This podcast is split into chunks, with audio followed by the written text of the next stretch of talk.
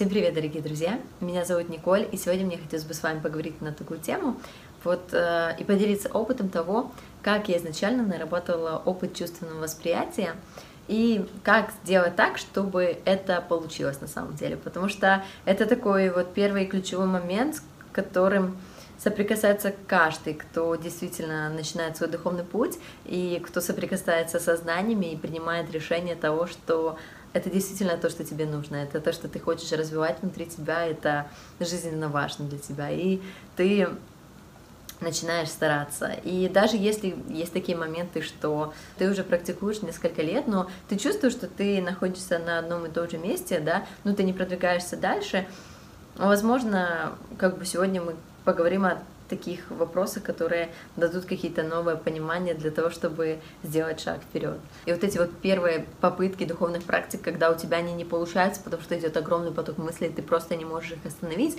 хотя до этого ты чувствовал внутри себя вот духовные всплески, ты понимаешь, что есть внутри душа, что есть духовный мир, ты чувствовал, что все это существует, ты знаешь, что это возможно, что ты можешь это сделать. Но бывают такие моменты, приходят, что ты просто ну, не можешь занырнуть глубже, не можешь погрузиться, потому что идет огромный поток мыслей. И тут важно понимать момент того, что вот в эти вот моменты сознание, оно тратится на тебя, да, когда он присылает эту лавину мыслей, о чем только можно, да, о всяких там ситуациях, переживаниях и так далее. В этих моментах нужна нас, важна настойчивость и твое стремление, что вот несмотря ни на что, ты выражаешь любовь и благодарность. И твоя работа заключается именно в этом, в том, что ты выражаешь, ты стремишься, тебе действительно это нужно. И тут момент, что сознание тебя уговорит то, что там ты сидишь без толку в этой духовной практике, что это вообще даже не духовная практика, у тебя она не получается, потому что у тебя, как ты видишь, у тебя огромный поток мыслей, что ты уже просидел огромный период времени и так ничего не вышло, что, наверное, уже пора спать, потому что тебе завтра в 6 на работу, и нужно быть бодрым и свежим и так далее, и что тело уже затекло, болит, и давай попробуем завтра. И ты послушаешь уговор сознания, поведешься на это и прекратишь свое устремление, или ты продолжишь. И вот эти вот моменты, когда ты не сдаешься, но понимаешь, что бессмысленно тратиться на тебя, бессмысленно тебя уговаривать, потому что ты не сдаешься и все равно на, пролом идешь.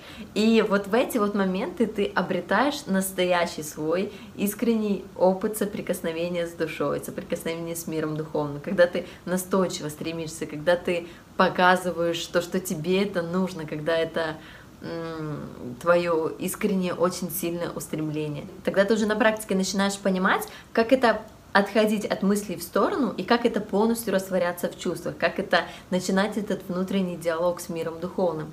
Но для того, чтобы это получилось, вот на первых каких-то таких этапах, да, или тогда, когда у тебя это уже долгий период времени не получается, все, что нужно изменить на самом деле, и все, что нужно предпринять, это твоя решимость и настойчивость, и тогда все обязательно получится. Мне вот тоже вспомнились такие примеры яркие, когда, ну вот, несмотря ни на что, ну, я выполняла вот как получается, да, духовные практики, и были моменты того, что и сознание уговаривало, что и завтра рано вставать и так далее, и что э, ты будешь как вялый вообще никакой, а у тебя завтра серьезный ответственный день, там нужно много чего сделать.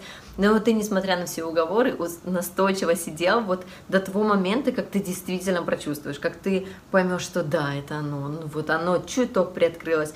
Ты сделал свой маленький шажочек, и ты удовлетворен собой, ты, ты понимаешь, что, ну, то есть ты потратил это время не зря, ну, то есть что ты не просто послушал мысли от сознания, а ты действительно углубился, ты действительно э, прочувствовал.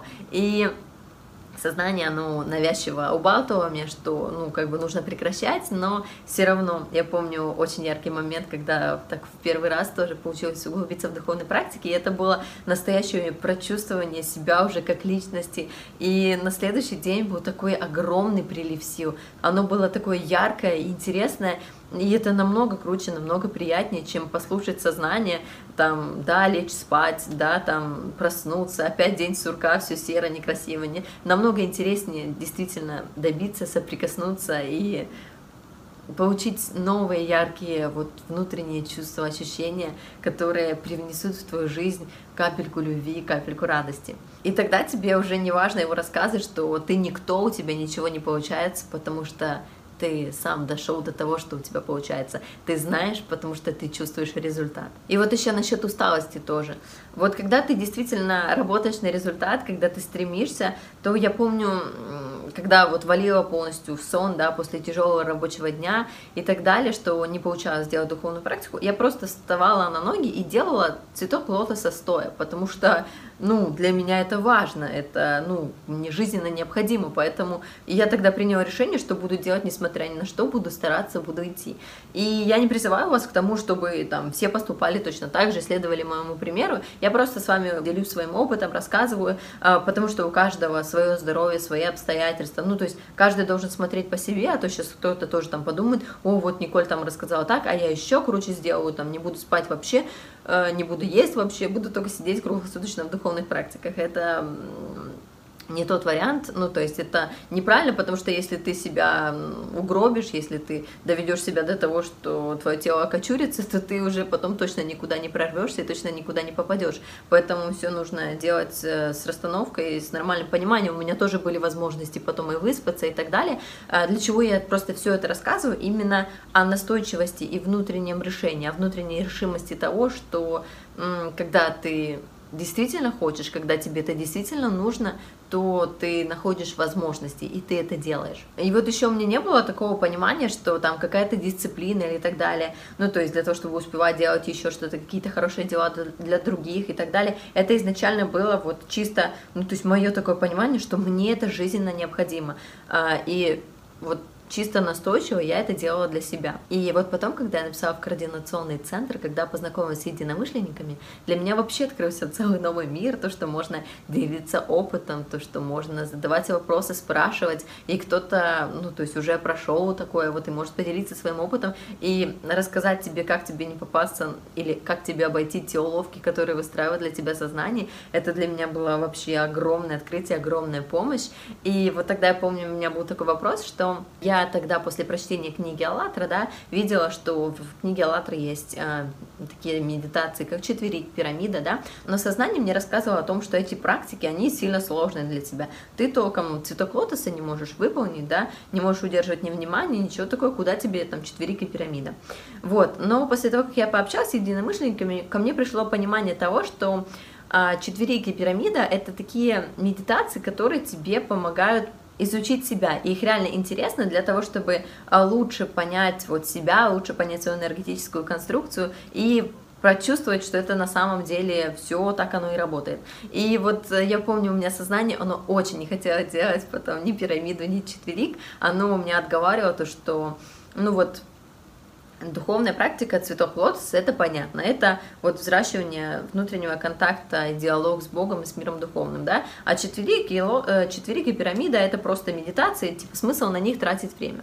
Лучше подольше посидеть, к примеру, в лотосе, и оно очень сопротивлялось тому, чтобы выполнять эти медитации, понятно почему, потому что вот как раз, к примеру, тот же четверик, он направлен четко на изучение сознания, а сознанию очень не нравится, когда его изучают. И когда я все-таки вот решила что я буду делать весь комплекс практик, да, для того, чтобы изучить себя, для того, чтобы понять лучше, как все это работает, то из своего опыта я могу сказать, то, что дало реальное понимание, что действительно энергетическая конструкция, она есть, что действительно все оно работает так, как описано, ну, то есть ты на практике убедился, потому что если так подумать, ну, что там, ты мысленно там запускаешь энергию по чекранчикам, переводишь там ее с одного места в другое, да, и типа, что тут такого? Но ты когда реально чувствуешь, как оно все начинает работать, как оно реально начинает влиять на тебя, ты начинаешь за этим наблюдать, и у тебя происходят такие яркие эффекты, то как бы тут уже и у сознания нету аргументов, что это нереально, то, что это так, типа теория, разводняк, или что ты там находился в каком-то месте, что там тебе что-то показалось, или был кто-то рядом с тобой, кто на тебя воздействовал. Нет, ты уже вот конкретно у себя дома из раза в раз повторял самостоятельно эти практики, и ты из раза в раз убеждался в том, что это действительно работает. Поэтому это очень интересные практики для того, чтобы изучить себя, изучить себя как энергетическую конструкцию, убедиться в этом на практике и забрать у сознания повод для манипуляции или для каких-либо сомнений. И вот я как могла выполняла весь комплекс э, практики, медитации каждый день, э, как вот как получалось э, с настойчивостью и решимостью, да. И вот как раз про настойчивость тоже вспомнился интересный момент из жизни э, про Аллат. Э, я, кстати, весь, э, все ссылки и на книги Анастасии Новых, там, где описаны все эти практики, да, и вот и ссылку тоже там, где описана практика, духовная практика Аллат совместная, тоже оставлю. И был, в общем, тоже интересный опыт. То, что вот когда я серьезно взяла за себя, то начали в жизни происходить э, такие интересные события. Ну, об этом тоже расскажу чуть позже. И, в общем, получилось так, что появились не очень удобные обстоятельства. Ну, вкратце, у меня там в кафе э, с утренней смены, там, с 6 до 8, э, уволилась одна работница, которая, собственно, готовила все к открытию, подготовила, подготавливала кафе к открытию, да. И я не смогла э, быстро ей найти замену, поэтому пришлось э, самой все обучиться, э, начать делать, ну, как бы, собственно, с 6 утра готовить э, кафе к открытию. И как раз-таки получается, время Аллата у меня э, было в то время, когда я уже была на работе. И я делала все для того, чтобы максимально подстраивала все так, для того, чтобы, несмотря ни на что, успеть все равно сделать практику. И я помню, я запиралась там, после того, как я все подготавливала уже, когда приходили сотрудники, я запиралась там на кухоньке и, ну, как бы выполняла духовную практику. Но тут тоже пришли интересные, ну, такие обстоятельства, из которых я тоже вынесла очень позитивный урок, действительно. Появились появились четыре женщины испаноговорящие, которые вот что-то себе задумали каждое утро к открытию приходить, э, ну, то есть и пить кофе в четвером. И вы понимаете, что это четыре испаноговорящие женщины возраста выше среднего, да, и, все дела их очень важные, то есть как день и как выгуливали песика, что они ели там на обед, на завтрак, на ужин, и эти дела, они настолько важны, что о них нужно говорить очень громко и активно, перекрикивая друг друга. И им, как назло, нравилось очень сильно место, как раз возле моей кухоньки, где я запиралась. И там это была такая стеклянная кухня, ничего не было видно, но зато слышимость была отличная. И получается, во время, и как бы им нравилось сидеть там все время Аллата, когда я должна была выполнять свою духовную практику. И сначала я очень сильно злилась на них, но это как-то не по-человечески, и я как-то успокоилась, усмирилась и решила делать так, как получается. Вот. И эти ситуации, они дали мне очень классный опыт того, что я научилась абстрагировать абстрагироваться абсолютно от любых звуков, от любых раздражителей в виде этих женщин, да, в данном случае. И у меня получалось, вот несмотря ни на что, вот углубляться максимально в духовную практику. Ну, то есть и так раз за разом я все больше и лучше абстрагировалась, и потом, когда я уже научилась делать так, то э, этот раздражитель в виде этих женщин просто пропал, они перестали приходить с такой периодичностью, и как бы все нормализовалось это к тому, что вот нужна решимость и настойчивость, и нужно извлекать пользу из любых ситуаций, потому что действительно любой опыт, он тебе в помощь в дальнейшем. И я слышала разные истории разных людей, кто-то там даже в туалете запирался для того, чтобы иметь возможность выполнить практики. Просто если кто-то хочет, он вот, если ты хочешь, ты ищешь возможности сделать так, подстроить так, чтобы у тебя действительно получилось, если это твой приоритет, если тебе это действительно нужно. И я, кстати, только сейчас поняла то, что идея купить беруши мне даже как-то в голову не пришла, и вот это пример того, когда сознание работает против тебя и даже не дает тебе решения элементарных вопросов. Да. И так ты день за днем делаешь максимум того, что ты можешь в духовном плане, ты стремишься, ты стараешься, и что самое главное, это ты в течение дня вот поддерживаешь внутреннее состояние, и очень подробно о нем я рассказывала, о, о том, как работать в течение дня над собой в, во влоге, который называется «Духовная практика цветов лотоса». И там тоже есть такие интересные моменты, которые я применяла для себя. Это там практика наблюдения или если там большой поток мыслей, ну то есть молитва и так далее, когда каждую секундочку ты используешь на что-то, ну то есть ты не растрачиваешь время зря. И вот когда ты действительно стремишься, вот так вот по капельке каждый день собираешь вот эти вот свои крупицы чувственного восприятия, и когда вот в тебе нарастает уже этот опыт, когда ты начинаешь чувствовать больше, то уже в какие-то моменты и начинает приходить настоящий опыт чувственного соприкосновения, когда ты просто в шоке, и ты просто даже не, не был готов к тому, что настолько оно будет сильно, что оно действительно будет так, и что это и есть соприкосновение с миром духовным. И эти моменты, они тоже происходили буквально даже в течение дня, там, днем, там, даже когда ты мог стоять, там, к примеру, на кассе в супермаркете, да, и ты как бы все равно в каждую секундочку удерживаешь внутренний контакт и усиливаешь, да, и в какой-то момент начинают происходить такие внутренние вещи, которые ну просто настолько тебя сильно переполняет изнутри, и оно так разливается, что такое впечатление, как будто даже пространство преломляется, и внутри ты чувствуешь такие невероятные ощущения, и ты просто смотришь на все вокруг и не понимаешь, как люди этого не чувствуют. Ну, то есть, неужели только ты это чувствуешь? Все ли с тобой в порядке в эти моменты? И оно настолько яркое, настолько пронзительно, и вот когда эти моменты, они уже есть, когда ты чувствуешь это все, вот ты стараешься уже это не утрачивать, ты стараешься поддерживать его и усиливать еще больше, потому что это настолько прекрасно, настолько приятно. И, но для того, чтобы это получилось, нужно действительно работать над собой, действительно взяться за себя и действительно наработать именно этот опыт чувственного восприятия. И тогда оно начинает потихоньку открываться, и ты даже не ожидал, что оно настолько величественное, настолько сладостное, настолько приятное. И вот когда Конечно, и вот когда проявляется вот этот вот опыт чувственного восприятия, конечно, то есть ты стараешься его не утратить, да, как я уже и говорила, но мы знаем, что дьявол, конечно, он хитрый на всякие уловки, отвлекашки, отвлечения, и он делает все возможное для того, чтобы ты перевел внимание вот с этой внутренней вот благодати, этого внутреннего сладостного наслаждения на какую-то ерунду, пустую иллюзию и так далее. И как бы это все происходит просто потому, что в мир духовный должны прийти те, кто действительно достоин, те, кто действительно стремится.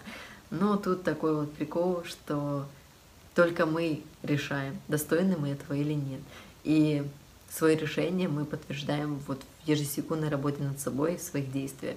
И вот, конечно, когда уже начался реальный опыт такого ощутимого, блаженного, сладостного состояния внутри, когда ты соприкоснулся с вот, сокровенным внутри себя, то, конечно, тут и система, она не дремлет, и тут тоже начались интересные моменты.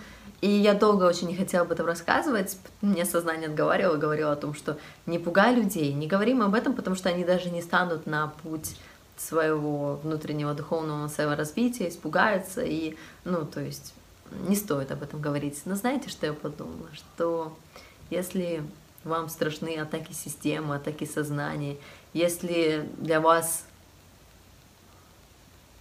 комфорт вашей внешней какой-то жизни и такого существования, как амеба в лапах системы, если все это для вас важнее, чем настоящая любовь, настоящее соприкосновение с миром духовным, если это ваш выбор, то это ваше дело. А я рассказываю для тех, кто реально хочет, для кого это реально внутренняя потребность, потому что это ценно, знать, что и у других были такие ситуации. Если, к примеру, такие ситуации происходят сейчас с тобой, или если ты когда-то встретишься с такими ситуациями, понимать, что это можно преодолеть. То, что такие ситуации рано или поздно закончится, что система, она рано или поздно отступит, потому что она поймет, что нет смысла на тебя тратиться, да, ты все равно упорно и непрерывно работаешь над собой, идешь дальше. И такие ситуации, вот лично на моем опыте, да, а, они доходили до абсурда. Я помню, у меня как-то за один месяц три раза ограбили кафе. За один месяц.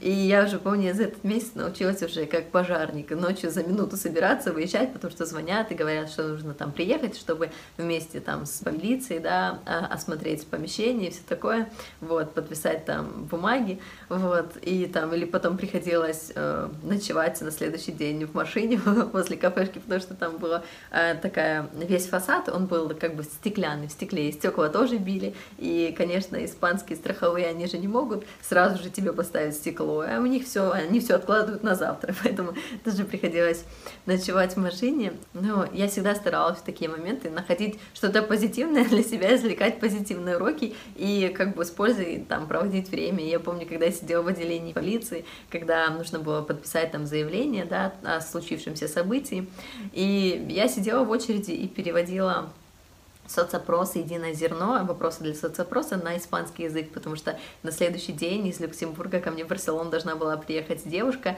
и мы должны были, участница движения «АЛЛАТРА», и мы должны были вместе с ней брать интервью у людей. И как бы я была просто рада тому, что у меня наконец-то появилось время для того, чтобы сделать перевод этих соцопросов. Ну, то есть, эм, когда ты все это наблюдаешь, когда ты видишь, когда ты понимаешь, как система уже и ухищряется для того, чтобы, там, к примеру, тебя как-то подловить или испортить тебе настроение. Ты просто уже относишься ко всем этим ситуациям с юмором и понимаешь, что в каждый момент это проверка на твой выбор, проверка на твою человечность, проверка на твою реши, решительность. И ты действуешь в соответствии со своим выбором, в соответствии со своим решением, несмотря ни на что. И, конечно, это только такие яркие примеры того, что происходило, самые запоминающиеся. Помимо этого, все вокруг там, ну, то есть начинались какие-то конфликты, все к тебе притягивалось, какие-то перипетии там, или какие-то ситуации, которые возникали на ровном, на пустом месте, или какие-то новые усложнения, новые проблемы. Ну, то есть, ну, это все это все возможно преодолеть, несмотря на то, какой бы оно там казалось бы там страшно и сложно, это всего лишь уловки, уловки для того, чтобы тебя остановить. Но если тебе действительно это нужно, то ничто не может тебя остановить. Когда ты стойко держишься внутренне, когда ты не падаешь духом, когда ты преодолеваешь это все и все равно решительно идешь дальше, то тебя и внутренне подхватывают, тебе ты чувствуешь, реально ты чувствуешь реальную эту поддержку, и ты обретаешь внутреннюю силу, которая помогает тебе преодолевать все новые и новые обстоятельства. И, знаете, вспомнился пример с козочкой, да, который приводил Игорь Михайлович, то, что вот ты, когда начинаешь вырываться, да, ну, то есть, когда ты вырвался, да, из этого стойла, начинаешь бегать, как бы уже почувствовав вкус свободы, вкус вкус любви, то как бы система как бы охотится за тобой и пытается всеми возможными тебе способами загнать тебя обратно. Но когда ты уже почувствовал вкус свободы, то уж, ты уже не готов вернуться обратно, и ты не готов стоять обратно в столе, потому что ты знаешь уже, что это такое, и это для тебя важно. Поэтому, несмотря ни на что, нужно стремиться идти.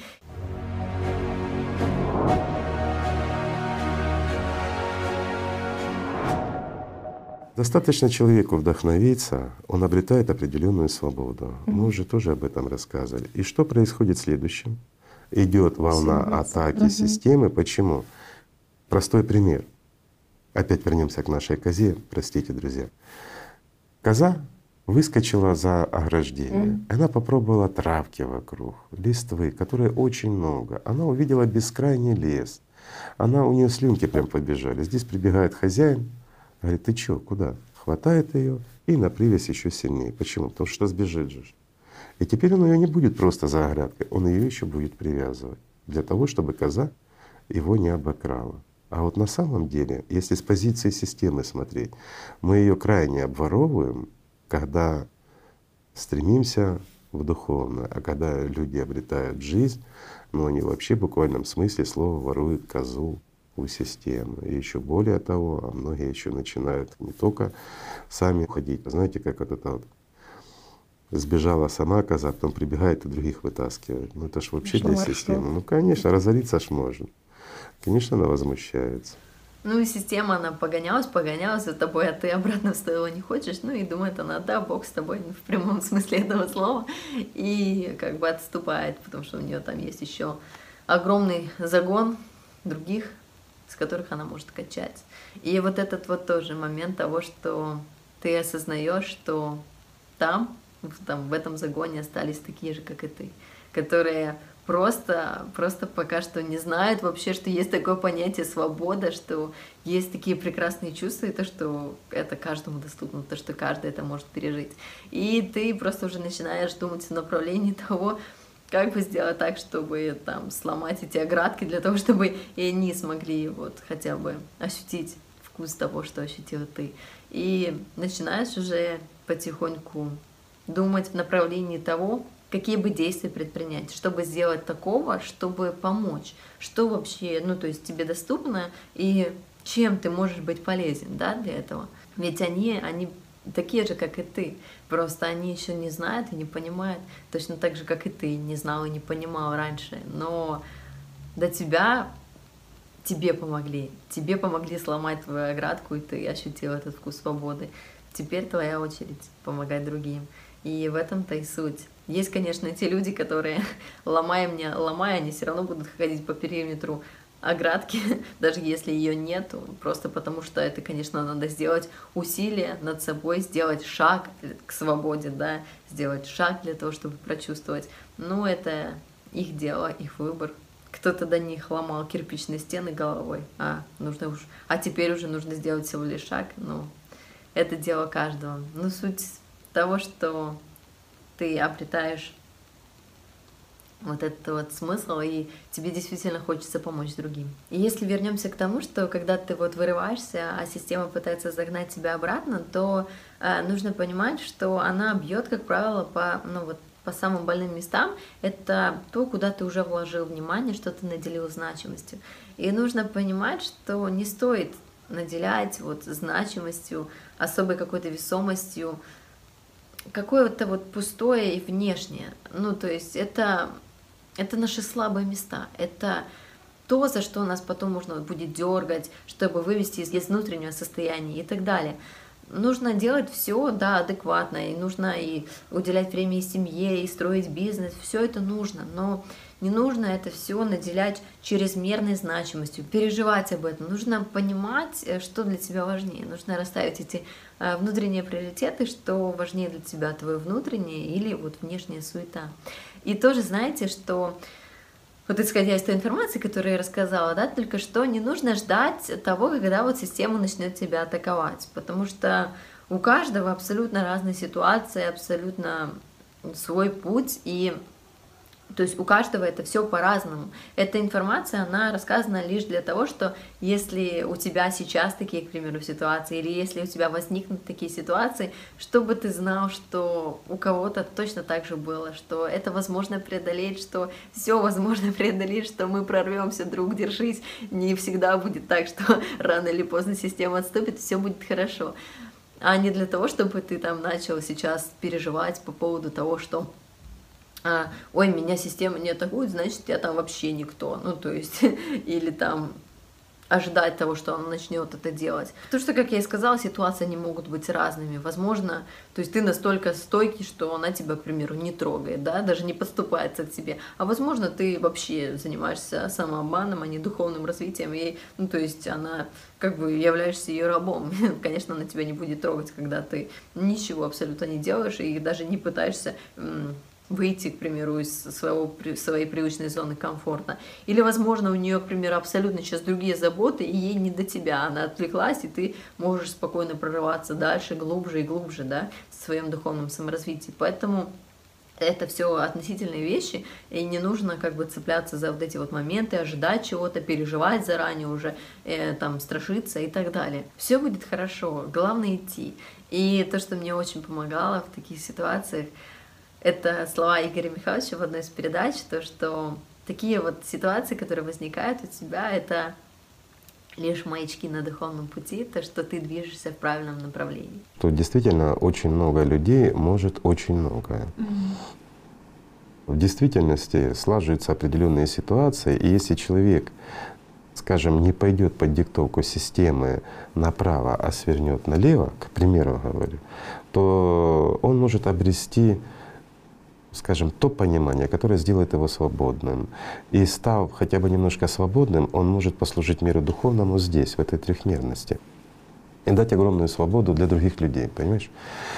Ну, система, чувствуя, понимая эти шажки или чувствуя силу его личности, пытается сразу его загрузить. Чувствуя внутренний потенциал, оно на него наваливает гораздо больше нагрузки, чем на другого. И человек тухнет, но продолжает всю жизнь чувствовать, что он может это сбросить. Ну это шелезорная нагрузка. Ну, часто эти люди ломаются, становятся алкоголиками, наркоманами, суицидниками и тому подобное. А когда-то они были потенциально духовно сильные то есть большая степень свободы. Ну, то есть если, если бы человек в этот момент сделал правильный выбор, именно прислушался к своим чувствам, то это могло бы привести глобальным хорошим последствиям. Ну, не совсем глобальным, но, ну, скажем, нашкодил мере... бы для системы хорошо. Да, да. По крайней Нанес мере, бы убыток, понимаешь? Да, да. А я скажу проще, таких людей система воспринимает как вирус для своего стада, понимаешь? Вот как фермер реагирует на вирус в соседнем фермерском хозяйстве, да, что у них заболели животные, ага, и он сразу делает карантин заведомо. Ну, вот, чтобы не заболело очередное стадо, а вот лучше ж потенциальную угрозу э, так по возможности заблокировать. И когда люди становятся на духовный путь и начинают изучать все эти процессы, внимательно, серьезно подходить к этому, начинают работать над, скажем, противостоянием самой системе внутри себя, с чем они сталкиваются? С агрессией от самой системы. И часто и густо, если человек играючись подходит к обретению жизни, то система его ломает. Почему? Ну, Отыгрывается. отыгрывается. ну. Причем сразу же не успел только что-то хорошее Но это же наоборот хорошо. А когда человек подходит сознанием дела к этому процессу, и он понимает, агрессия пошла система, значит это хорошо. Значит, Значит, правильное делаем. конечно, это как знаки на дороге, которые указывают правильным путем идешь, товарищ. Укрепи свой шаг. Потому что люди думают, что для того, чтобы соединиться с Богом, нужно постоянно пребывать в духовной практике. Но времени, то, что люди вкладывают в понятие духовной практики, это должно идти от рождения и до смерти физического тела. Это постоянный процесс. Это называется еще динамическая медитация, там еще что-то. Это постоянно должен быть контакт. Эта духовная практика, она должна быть всегда, вот в понимании человеческом. Если ты хоть чуть-чуть утратишь вот эту радость, любовь, ну, значит, тобой начнет командовать система. Тут же сознание тебя атаковало, завело в дебри, запутало в трех соснах. Ну, разве не так? То что не сразу получается динамическая практика, как рассказывает Ну, конечно, не сознание. сразу. Она не может быть сразу. Но сознание начинает тут же угнетать. Видишь, у тебя не получается. Значит, ты никто, ничто, у тебя ничего не получится. Или практика не та, или ты не тот. И вот виноват одно из двух. Или папа Карло, или Буратино, да? На самом деле ни папа Карло, ни Буратино не имеет никакого отношения к твоему цирку в голове. Он у тебя свой. И здесь нужно просто тщательно работать. Ну, Действительно работать. Будешь добросовестно заниматься, все получится. Ты же чувствуешь, чувствуешь, что тебе еще надо, да? Развивай. Самое главное, убирай сомнения, не слушай сознание. Оно тебе говорит плохо, у тебя не получится, ты говоришь, ну как не получится, если ты уже возмутилась, да? Ну вот даже логически разобраться. Если сознание выступает против, значит ты уже набираешь сил. Если оно тебя критикует, значит ты уже что-то обрел. Ну разве не так? Ну так. Поэтому это ж надо ж заниматься, надо ж понимать. Я хочу вам рассказать еще одной такой супер уловки, которая и мне тоже встретилась на духовном пути, и она э, тоже может достаточно тебя так затормозить в твоем духовном развитии, потому что изначально не совсем понятно, что тут не так, как бы и над чем тут работать, что вообще происходит.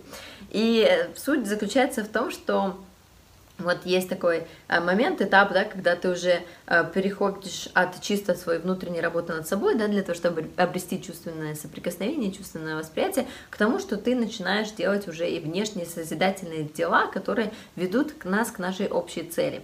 И получается такой момент, что как бы внешние дела, они тоже полезные, ну, то есть, потому что, то, то есть, они помогают людям, потому что ты, к примеру, распространяешь там знания, которые ведут к духовному освобождению, и получается, что как бы вроде бы сознание так работает, что получается, раз они тоже важны, то на них как бы и можно уже вложить 100% своего внимания. И так потихоньку твоя жизнь перетекает от внутреннего делания к внешнему. И сейчас объясню вот подробнее, да.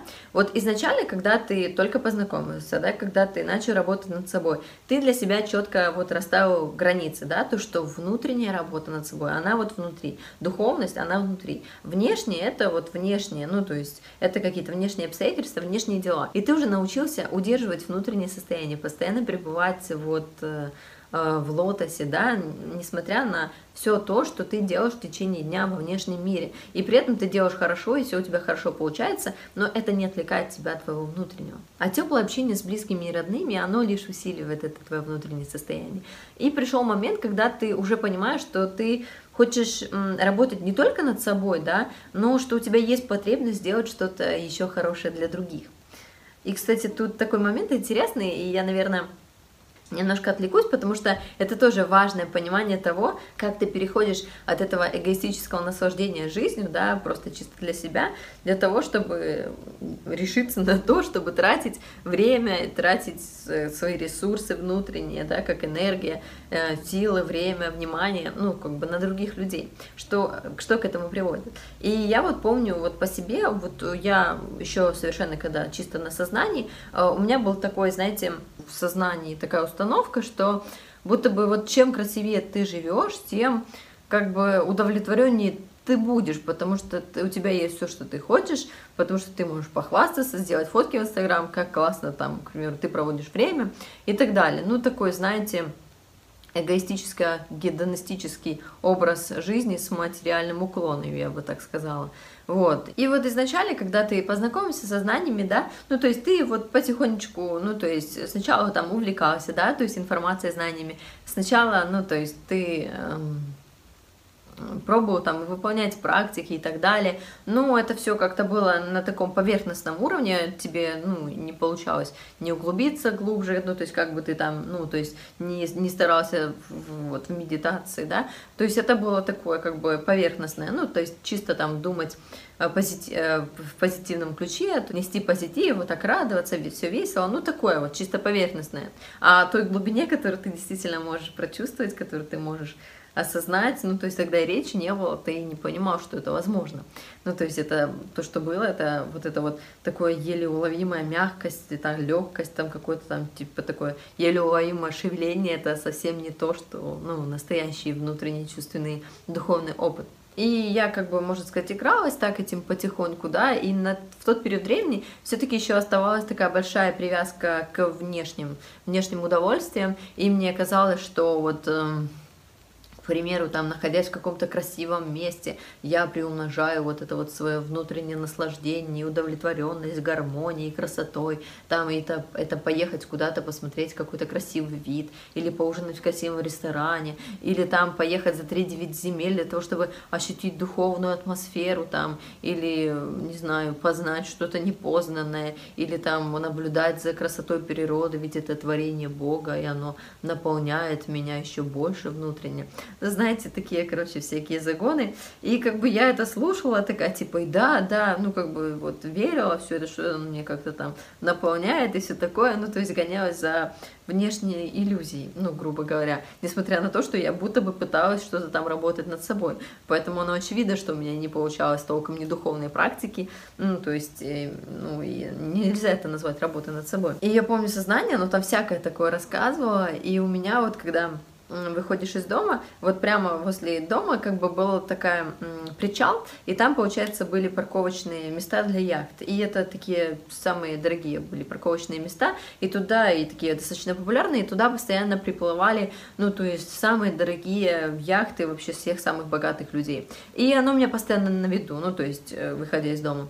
И получается, я смотрела на это все, и сознание мне рассказало, ох, посмотри, какие яхты, представь себе, ты молодая, богатая, на яхте, плывешь себе, рассвет, свобода какая, можешь плыть куда хочешь, утром на рассвете делаешь медитации на краю яхты, ну, то есть это же вообще невообразимо. И ты такой думаешь, ну, и оно еще рассказывает, что можно же совместить и духовное саморазвитие, и материальный достаток, и все это совместно будет очень классно. И для меня открываются новые возможности и перспективы. А ты только задумайся, какие, возможно, полезные вещи делать. Ну, то есть, когда у тебя будет много денег, ты сможешь реально помогать людям. Это там не то, что там болтать, это там ты будешь там действительно откроешь какие-то фонды, что-то там начнешь мутить, короче, делать какие-то благотворительные акции, благотворительные фонды и так далее и тому подобное. Это серьезный подход, настоящая помощь людям. Вот давай сейчас как заработаем денег, и тогда у нас все получится. Я помню, она мне тогда даже э, выстроила целую схему, там, типа, типа маркетинговой сети, типа только с полезным продуктом, там, с определенным, и для людей, но не в такую потребительскую, а созидательную маркетинговую сеть, чтобы оно там э, все, весь доход ты потом не себе забирала, а дальше людям распространяла, и там и на, на всякое строительство, и на производство, и это все для людей, и все как пойдет да поедет. Ну, короче, таких мне там иллюзий жена рассказывала. Я такая сначала такая, да, да, круто, круто, действительно, может так и замутим. Но потом я понимаю то, что что-то тут, какая-то тут есть все-таки уловка, потому что на тот момент я, как бы, мне не так все это очевидно было, да, я думаю, что какая-то тут есть уловка, потому что вот буквально полгода назад она мне рассказывала, что я буду вот жить на берегу моря, буду каждое утро на рассвете приходить и делать медитации на берегу моря. И что, делала ли я их хоть раз? Нет. То же самое, но два года назад оно мне пригнало вообще, блин, в другую страну, не имея ничего, не зная языка, не имея ни, никаких там особенных супервозможностей, только там помощь родителей, да, но мне пригнало в чужую страну и рассказывала, что э, моя жизнь наладится, все будет вообще шикарно, красиво, ну, то есть так, как я мечтаю. И что, изменилось ли что-то у меня внутри? Было ли у меня это внутреннее удовлетворение? Нет. Все, что изменилось, это куча обязанностей, новых проблем, э, проблем, которые нужно решать и так далее. Поэтому я и в этот очередной раз поняла, что опять это иллюзия, уловка от э, сознания, и что, слава богу, я поняла это в 25 лет и не стала тратить всю свою жизнь на то, чтобы заработать деньги на эту яхту, и не факт, что я бы так их и заработала. Но вот момент того, что как бы потребность делать что-то для людей, она оставалась. И я начала как бы делать вот с малых действий, что было доступно мне вот на тот момент. И тогда э, я загорелась э, начать э, переводить книгу «АЛЛАТРА». И тогда, я помню, с испаноговорящей группой мы решили, ну, то есть все принять участие в этом, все, кто хочет, присоединиться к переводу книги «АЛЛАТРА». Мы решили тогда сделать совместный созвон для того, чтобы были уже те, кто начал это делать, э, то есть самостоятельно до этого и э, хотел поделиться своим опытом. И вот мы решили сделать этот созвон для того, чтобы понять, ну, то есть распределить процессы и как это правильно делать. И, кстати, я помню то, что в этот день, когда мы решили созвониться, мне так и не удалось присоединиться к созвону, потому что именно в этот день первый раз ограбили мое кафе, и, ну, там, страховые все дела, и у меня не было возможности присоединиться к созвону. И к чему я это все рассказываю? К тому, что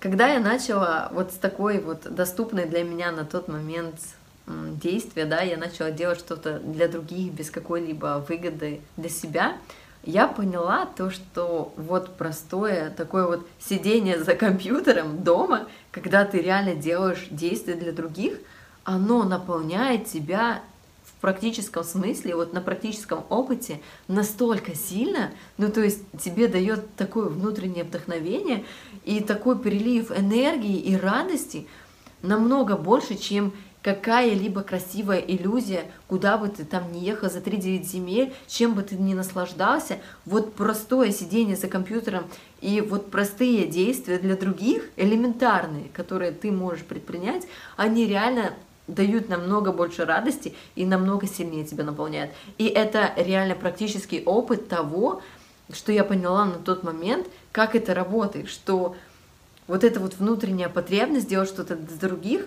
она подкрепляется именно еще и вот дополнительным чувственным восприятием, которое так раз за разом, когда ты начинаешь делать еще больше, еще больше, ну то есть у тебя уже нету времени на плохие мысли, у тебя нету времени на всякие глупые иллюзии, ты постоянно и занят, и получается и внутреннее Э, чувственное развитие, оно у тебя как бы увеличивается, и духовные практики тебе уже начинает получаться делать интереснее и глубже у тебя это все получается. И все это, ну, начинает работать действительно на практике у тебя внутри. И именно я хотела как бы донести вот именно вот это вот практическое понимание того, то есть почему, ну то есть действительно хочется, почему нужно делать для других. Не потому что, то есть так это в теории сказано, что нужно что-то делать для других. Это практическое понимание того, что тебе внутренне, к чему это тебя приводит. Просто когда у человека, ну то есть чего-то нету, ему кажется, что вот когда у меня будет то-то, то-то, то-то,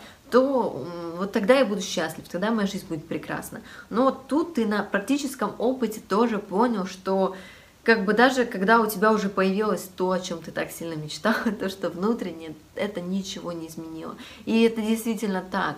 И мудрый человек, он учится на ошибках других. Конечно, не каждый мудрый, и каждому, ну, есть люди, которые хотят там 300 раз наступить на одни и те же грабли, приобрести свой собственный опыт для того, чтобы убедиться в том, что ты мог применить на практике еще 300 лет назад и ну, не с такими болезненными последствиями. Но как бы каждый, у каждого свое дело, свой выбор, кто-то может послушать чужой опыт и приобрести урок из чужого опыта, да, и не допускать ошибок в своем, ну, а кто-то действует так, как хочет. Это дело и выбор каждого. И вот тут я хотела бы вернуться к уловке, с которой мы начали, да, это когда ты начинаешь делать э, действия и во внешнем мире тоже, которые приносят пользу другим, а, то есть с чем вот лично я соприкоснулась. Получается такой момент, что когда ты начинаешь действовать, когда твои внешние действия, они тоже созидательные, положительные, то ты тут соприкасаешься с такой уловкой, да, то, что твои внешние дела, они получаются, что вроде бы как тоже духовные, ну, то есть, потому что ты распространяешь, к примеру, знания, которые ведут к духовному освобождению, и это помогает другим людям, и это тоже важно. Значит, получается, что на, как э, сознание со мной сыграло, да, то, что на такие вот внешние дела можно уделять 100% своего внимания, ну, можно начинать переживать по этому поводу, там, по поводу этих дел, да, можно, то есть, там, уделять им намного больше внимания, забывая о своем внутреннем чувственном саморазвитии. А можно перестать делать, там, например, духовные практики, потому что дела, они важны. Можно, делая дело, перестать поддерживать лотос внутри себя, потому что ты же делаешь важное духовное дело. И, короче, такой момент получилось, что вот как бы реально внимание перетекло на внешнее, ну то есть, а внутреннее ты перестал удерживать это вот внутреннее состояние. И получилось так, что когда на самом деле так происходит, то уже, грубо говоря, ты начинаешь это все делать в какой-то суете, у тебя стресс, переживание, что ты там не успеваешь в сроки или так далее и тому подобное. И в таком состоянии, ну то есть от твоего дела реально ну, не будет большой пользы, именно в духовном смысле, потому что тут и, как правило, сознание начинает включаться, вставляет свои 5 копеек, ну и получается какие-то уже там мелкие эм, вставки от сознания, мелкие там Э, подсказ, мелкие подставы от сознаний. И, ну, твое дело не приносит пользы уже потом ни окружающим, ни тебе.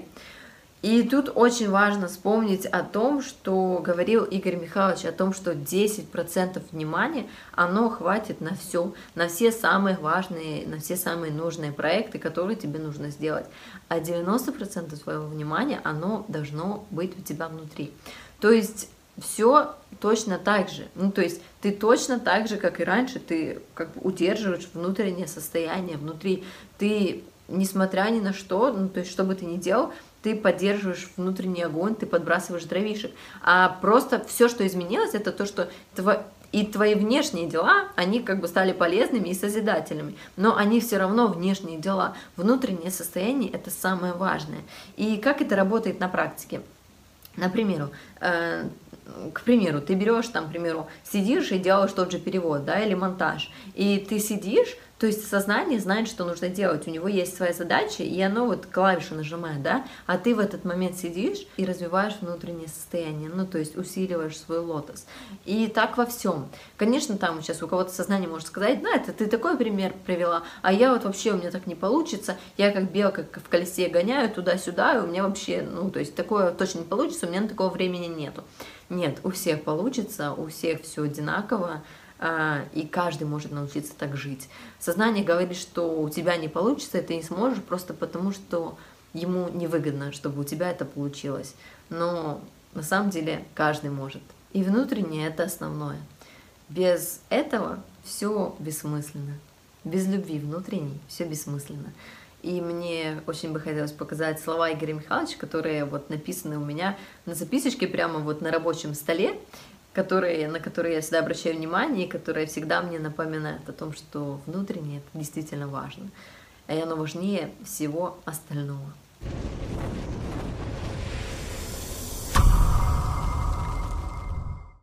Вот есть такое понимание у людей, что э, я не тот, кем я себя воспринимаю. Вот многие люди. И вот что бы он ни делал, чего бы он ни достигал, они чувствуют, что не сделали основного. А если они не сделали основного, то смысла от их жизни нет. Вот реально нет. Это я бы сравнил, ну, в принципе, по этому поводу хорошо сказал Руми, а, привел такой пример, когда царь послал человека в какой-то город что-то сделать. И человек приехал в тот город, был занят сотней различных дел, о себе заботился, там друзья, товарищи, родственники дел надавали. И забыл сделать то, зачем его послал царь. И на самом деле, что бы он ни сделал там, не сделал главного, он не сделал ничего. Если человек пришел в этот мир, придя в этот мир, не вышел с него живым, значит, он просто сжег свою жизнь. Поэтому и надо изучать свое сознание. И на самом деле все становится очень просто, легко, и действительно все получается, когда ты упорно, целенаправленно работаешь над собой, а не делаешь вид, что ты работаешь над собой. Потому что смысл ныть, жаловаться, что у тебя там что-то не получается, переживать по этому поводу, как решить этот вопрос, как выйти из этой ситуации и так далее, лучше сделать все и предпринять максимальные усилия и сделать так, чтобы у тебя получилось. Если не слушать уговоры и отговорки сознания, то все реально просто. И мне хотелось бы поделиться таким примером, который как-то всплыл у меня в голове. Я помню, после того, как я соприкоснулась с сознаниями, когда я все поняла, осознала. И я помню момент, когда я сидела как-то и размышляла уже о жизни, наблюдая за водной гладью. И те моменты, я помню, я приняла для себя важное решение, собственно, которые и стали толчком на моем духовном пути. Э, вот представим, что ты находишься посреди вот огромного, громадного такого моря, да, или болота, там, где не видно ни края, ни начала. И ты вот оказался в этом болоте, и ты даже не понимаешь, как ты там оказался, и что тебе нужно делать, куда тебе нужно плыть. И единственное, что ты понимаешь, что тебе ну, нужно постоянно барахтаться для того, чтобы оставаться на плаву, да, но для того, чтобы не утонуть. И так ты день за днем прикладываешь усилия для того, чтобы барахтаться, да, для того, чтобы выживать. Но ты, не, собственно, не понимаешь, для чего ты это делаешь и смысл всего этого. То есть ты смотришь на это болото, тучи начинают вокруг тебя сгущаться, да. То есть ты в какой-то момент уже чувствуешь себя обреченным и понимаешь бессмысленность такого существования и такого бытия. И тут как-то в какой-то день, в один прекрасный момент, ты вот на горизонте, ты видишь, как проступает солнце, и оно освещает водную гладь, невероятными переливами, и где-то вдалеке ты видишь белый парус. Прекрасный белый парус. Ты заворожен вообще картиной того, как это все выглядит. И ты оглядываешься по сторонам, а вокруг холодное болото, тина, трясина, да, и ты понимаешь, что решение, оно очевидно, надо плыть. И ты принимаешь решение и плывешь. И первое, с чем ты сталкиваешься, первые мысли, сомнения, которые к тебе приходят, то что вероятнее всего, что ты не сможешь доплыть, ты не успеешь, потому что у тебя очень мало сил, ты очень много потратил для того, чтобы всю жизнь оставаться на плаву, и много сил растратил на то, чтобы оставаться на плаву, и что, вероятнее всего, тебе не хватит сил для того, чтобы доплыть до паруса. Но в какой-то момент ты понимаешь, что несмотря на то, насколько он далеко, тебе сейчас кажется, да, насколько далеко этот парус, что если ты будешь оставаться на месте, то ты все равно рано или поздно утонешь и умрешь. Поэтому можно хотя бы попробовать, приложить усилия и доплыть. И ты плывешь дальше.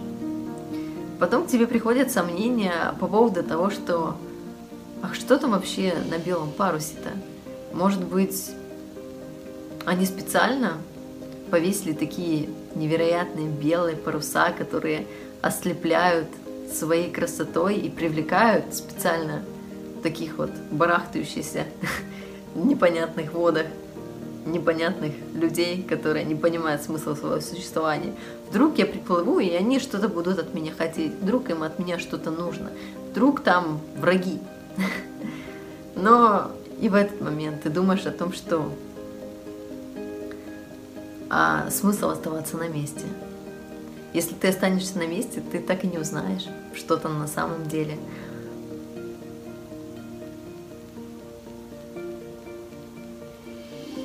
Да и что им на тебе может быть нужно? Ведь ты же оставил весь свой мусор, который ты накапливал возле себя, барахтаясь в болоте и, и наделяя его ценностью, потому что ты думал, что это единственное, ну, то есть это была единственная для тебя реальность и единственная ценность.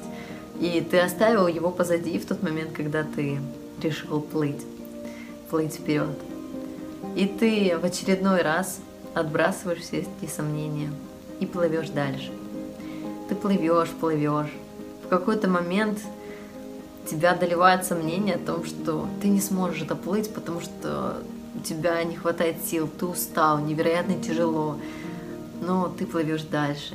В какой-то момент вообще сгущаются тучи над тобой, и начинается шторм, и ты теряешь из виду парус и начинаешь в панике плыть по кругу, плавать, плавать в поисках того, где он, и потом шторм проходит, снова наступает рассвет, выходит солнце и снова освещает тебе путь.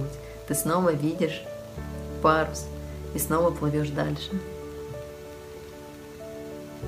И чем ближе ты подплываешь к нему, тем ярче ты видишь его свет. И помимо света ты уже начинаешь чувствовать и тепло, которое исходит от паруса. И чем ближе ты к нему подплываешь, тем тепло это все больше и больше усиливается. И в какой-то момент оно превращается уже в жар. И тебе становится уже легко плыть, потому что этот цвет, он будто бы подхватывает тебя и дает тебе силу. Тебе уже легче, ну, то есть преодолевать большее расстояние, тебе тепло, приятно, ты наслаждаешься переливами этого света на воде, наслаждаешься этой красотой.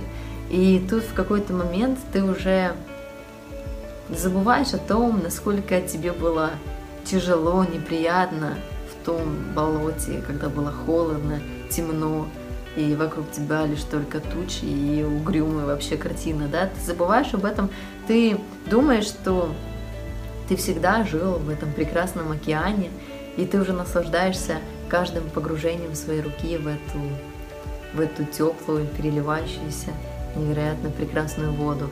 И так ты начинаешь замедляться и плыть медленнее, медленнее, просто наслаждаясь тем, что ты плывешь, забывая о своей цели, забывая о том, что твоя цель это доплыть. И в эти моменты, когда ты забываешь, конечно, могут начаться разного рода водовороты, которые будут затягивать тебя. И если ты вовремя не выплывешь из них, они могут тебя затянуть настолько, что отбросят подводным течением на тысячу километров назад. И тут ты, осознав то, что ты засмотрелся на красоту воды, ты забыл о своей главной цели, и ты снова с еще большим усилием начинаешь грести, грести к своему белому парусу. И какие-то моменты, когда ты уже подплываешь настолько близко, может начаться невероятный, грандиозный шторм, которого ты в жизни не видел. Но мы же знаем уже, что несмотря на то, какой бы сильный шторм бы не был, после каждого шторма все равно выходит солнце. Поэтому мне очень резонируют тут слова Игоря Михайловича, которые он сказал, что греби, и ты обязательно приплывешь. Перестанешь гребсти, не приплывешь. Поэтому все, что нам нужно, это прикладывать усилия. И все на самом деле в наших руках. Если мы чего-то действительно хотим, мы этого добиваемся. И все нам под силу.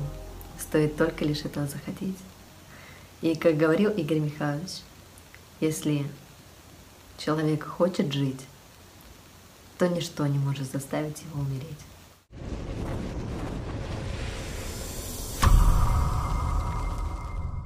Куда вкладываешь ты внимание, то и реализуется, друг мой. Если ты вкладываешь сомнения, ты будешь полон сомнений. Что покупаешь, то тебе и дается. А внимание — это и есть твои средства. Так зачем тебе покупать сомнения, слушать артистов и подчиняться непонятно кому программкам? Бесятым мелким. Может быть, нужно укладывать внимание в любовь, радость, настоящее, вечно. Вот этот резонанс в жизнь, настоящую. Ведь ты решаешь. И как можно сомневаться в том, есть ты или нет? Ведь ты ж есть, ты ж чувствуешь.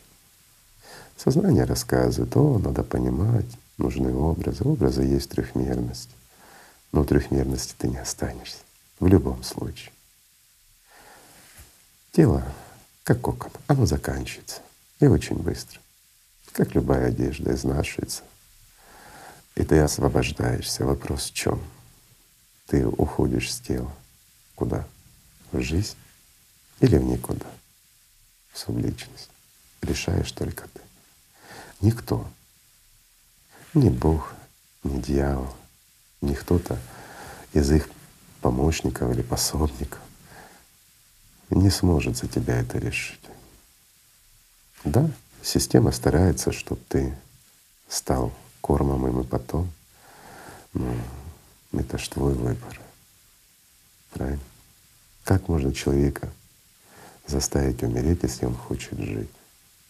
Если человек полон любви и стремится к ней, к этой любви, как можно его заставить сомневаться в этом? Что любовь существует.